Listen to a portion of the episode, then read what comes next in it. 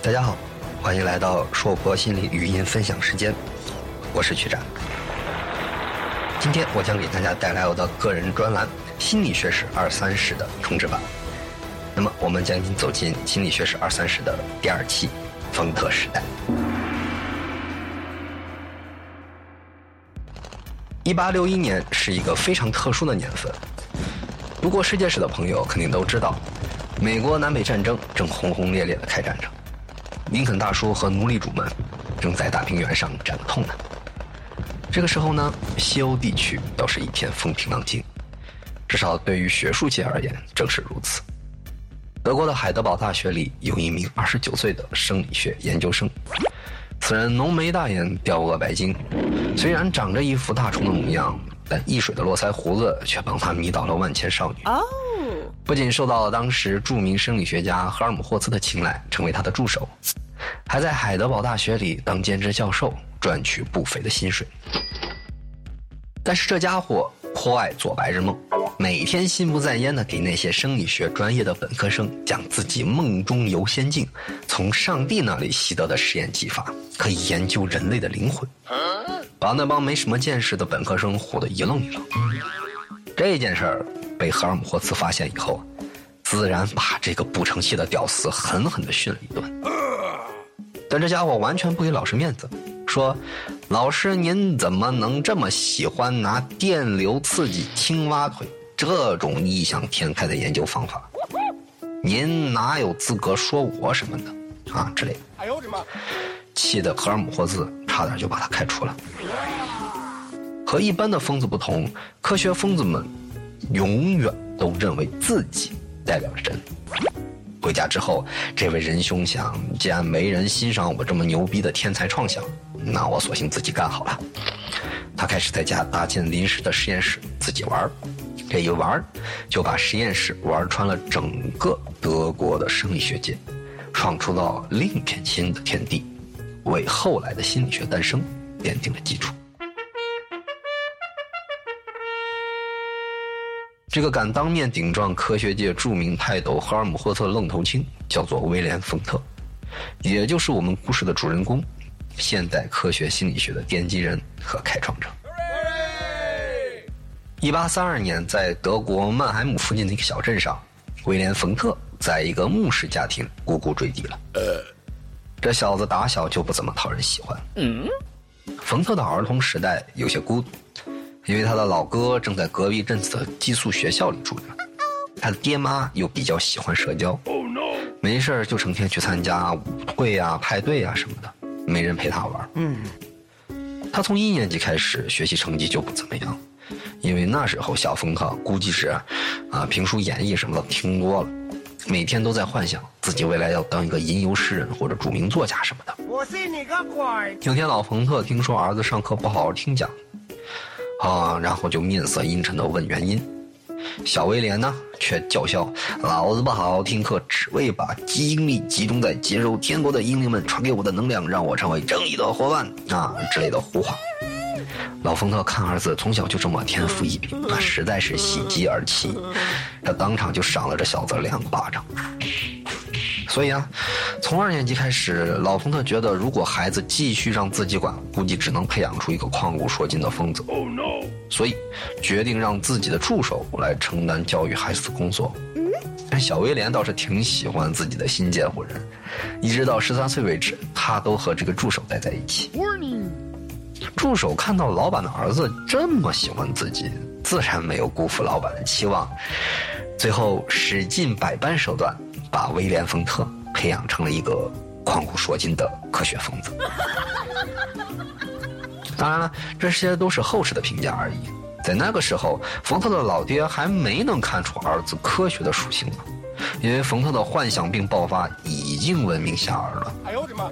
由于整个冯特家族都有着非常浓厚的学术研究传统，家族里的祖祖辈辈几乎遍布每一个学术领域，所以当冯特开始读大学预科一年级的时候，老师们对于这位学术名门的后裔还是倍加期望的。但不得不承认，冯特的幻想病已经根深蒂固，他从最初想当吟游诗人，已经开始变得无法控制自己的洪荒之力这种程度了。结果呢，他既不能和同学们相处融洽，也在老师那里给家族蒙上了阴影。不过，科学疯子的本质不会因为幻想病而止步的。虽然冯特依然不怎么喜欢学校，但他已经开始能够逐渐稍微控制自己的空想了，并且努力培养自己的学术兴趣和能力。十九岁预科毕业后，他想成为一名医生，这样既可以养家糊口，也可以做科学研究，也能没事发泄发泄自个儿幻想病的欲望。他在利宾根大学和海德堡大学接受医学训练，尤其是在海德堡大学，他学习了解剖学、生理学、物理学、医学和化学。但是冯特很快就意识到自己并不喜欢这些医学实践，嗯，所以他开始转向生理学专业。他在柏林大学跟随约翰内斯·缪勒。也就是那位在十九世纪三十年代首创用实验法引领生理学时代的学者，学习了一个学期。之后，他返回海德堡大学继续深造，在一八五五年拿到了博士学位。从一八五七年开始，冯特就担任海德堡大学的生理学讲师，并且因为天赋异禀，成为了赫尔姆霍兹的实验助理。他就像我们开头所说那样，这个没事就幻想病发作、喜欢空想的家伙，实在是让学生们和赫尔姆霍茨头疼不已。冯特自己也开始觉得，在实验室里捣鼓赫尔姆霍茨那些传统的玩意儿乏味可陈，因此，1864年他被提升为副教授之后，就辞去了实验助理的工作，专心在家里搭建自己的实验室，自己玩。在满足自己空想的生理学实验时，冯特科学疯子的灵魂彻底觉醒了。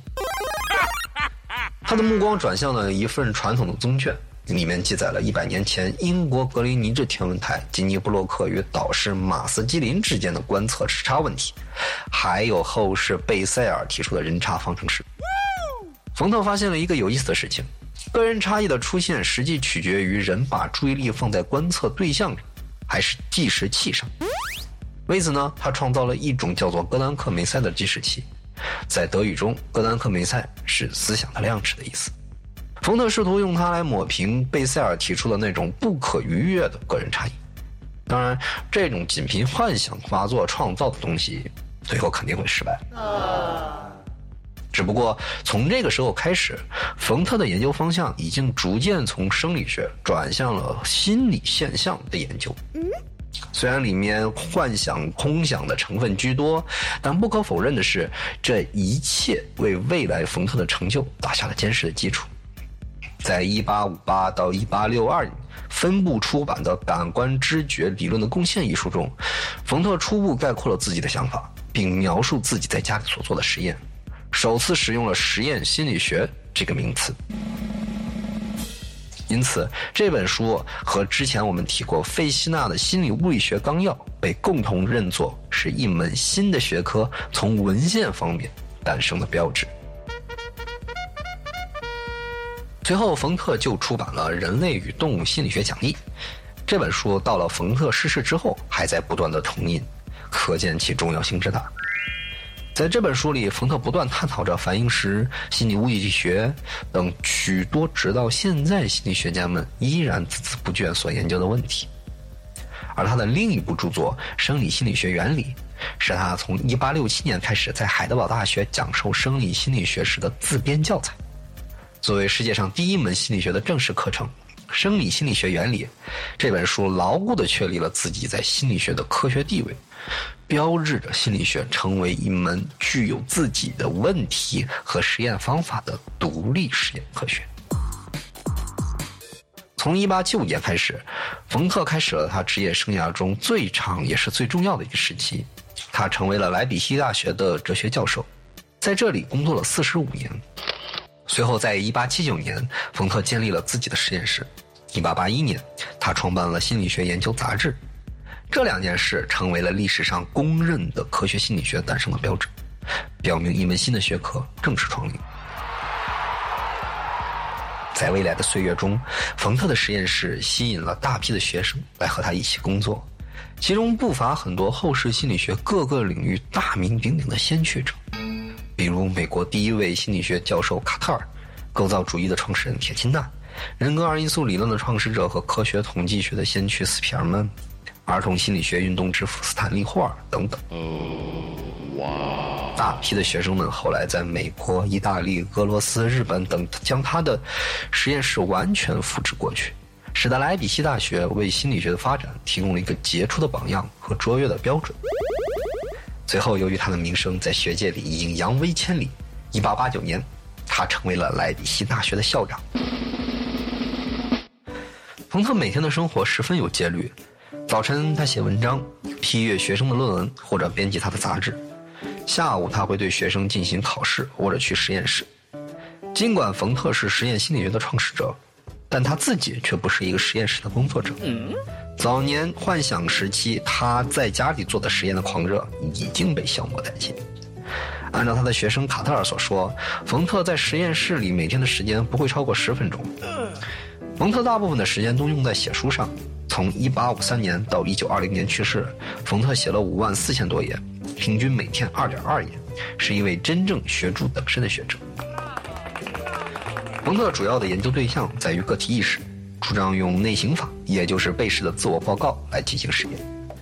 在这种内省法中，个人思维和推理都被视为无用之物，瞬间最直接的感觉才是他认为心理学家应该主要关注的直接经验研究，而不是感受结束后经过回忆总结而来的间接经验那些东西。比如，研究者应该关注牙疼时瞬间痛苦的感受，而不是牙疼这件事本身。从这个角度来看，冯特为心理学的后续发展提供了一个良好的开端。他将各种心理现象细化、微观化，尽可能将每个我们认为不同的心理元素继续拆解为更加微观的结构。Yes。从这个角度来看，冯特认为意识是由许多静态的元素组合而成的，成型的意识具有高级认知过程的能量。有很多观点证明，冯特试图打造一个意识元素的周期表。他的学说被铁钦纳和维特海默所继承，但前者抛弃了冯特的意识具有整体的这一功能的这一论断，后者则抛弃了意识由多种元素组合的这一论断，分别刺激形成了构造主义和格式塔学派两种学说。而冯特本身最为看重的他的另一部作品《文化心理学》，则并没有引起什么关注。学界对这本书的引用还不足他生理心理学原理的百分之十五。嗯，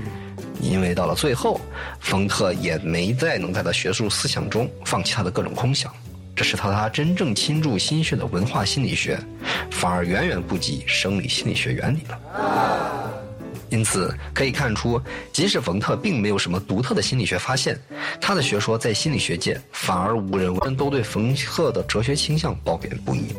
比如列宁就认为冯特是一个抱着混乱的唯心主义的老麻雀，我国学者陈元辉却认为他是哲学史上的侏儒，心理学史上的汉子。不可否认的是，冯特改变了整个心理学的思潮，改变了心理学的观念。在《生理心理学原理》的第一版序言中，他写道：“在这里，我呈现给公众的是标示出一门新学科领域的努力。”如果说那些赫尔姆霍茨和费希纳等生理学家们设计出了心理学这幢房屋的结构，那么冯特就是这幢房屋的建筑师。虽然冯特没有创造出心理学，但他建立了心理学。由于冯特的研究方向主要在于意识的元素，缺乏实际的应用价值，这其实是因为冯特本人故作清高，认为心理学服务于实践有辱斯文的结果。所以，冯特并没有完全在德国直接改变学术心理学的性质。嗯，虽然冯特是一名伟大的学科建立者，但在他同期和后世，包括他的学生在内，几乎所有的心理学家都对他的学术理论竖起了反叛的大旗。就在冯特的《生理心理学原理》出版的第二年，福德堡大学的哲学教授弗兰兹·布伦塔诺出版了《从经验观点看心理学》这本书。布伦塔诺对于心灵现象的描述几乎是全盘否定冯特的意识元素理论，这在当时对冯特造成了不小的名誉冲击。赫尔曼·艾宾浩斯对于记忆曲线的研究表明，记忆是可以进行实验的，这对于声称高级心理过程不可被实验的冯特，简直又是一记响亮的耳光。福斯堡大学的另一位学者屈尔佩在艾宾浩斯的影响下，也摒弃了和冯特同一阵营的想法。他提出的系统内省实验法，由于和冯特的内省实验法几乎完全不同，而遭到了冯特的不满。他将屈尔佩的实验法称之为“假冒的内省”。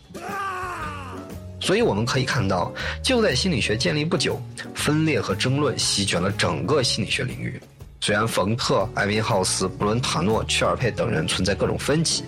但他们主张用观察和实验研究人类有机体的反应作为心理学研究方向的观点，却始终保持一致。德国的大学也一直成为新心理学发展的前沿阵地。但不久之后，在学者们纷纷开始批判冯特的研究时，冯特为数不多的一位忠心耿耿的弟子。却将心理学带到了美国，使美国逐渐代替德国，成为了心理学研究的世界中心。直到今天，这位学生就是继承了冯特思想的首席弟子，构造主义学派的创始人铁钦纳。今天的分享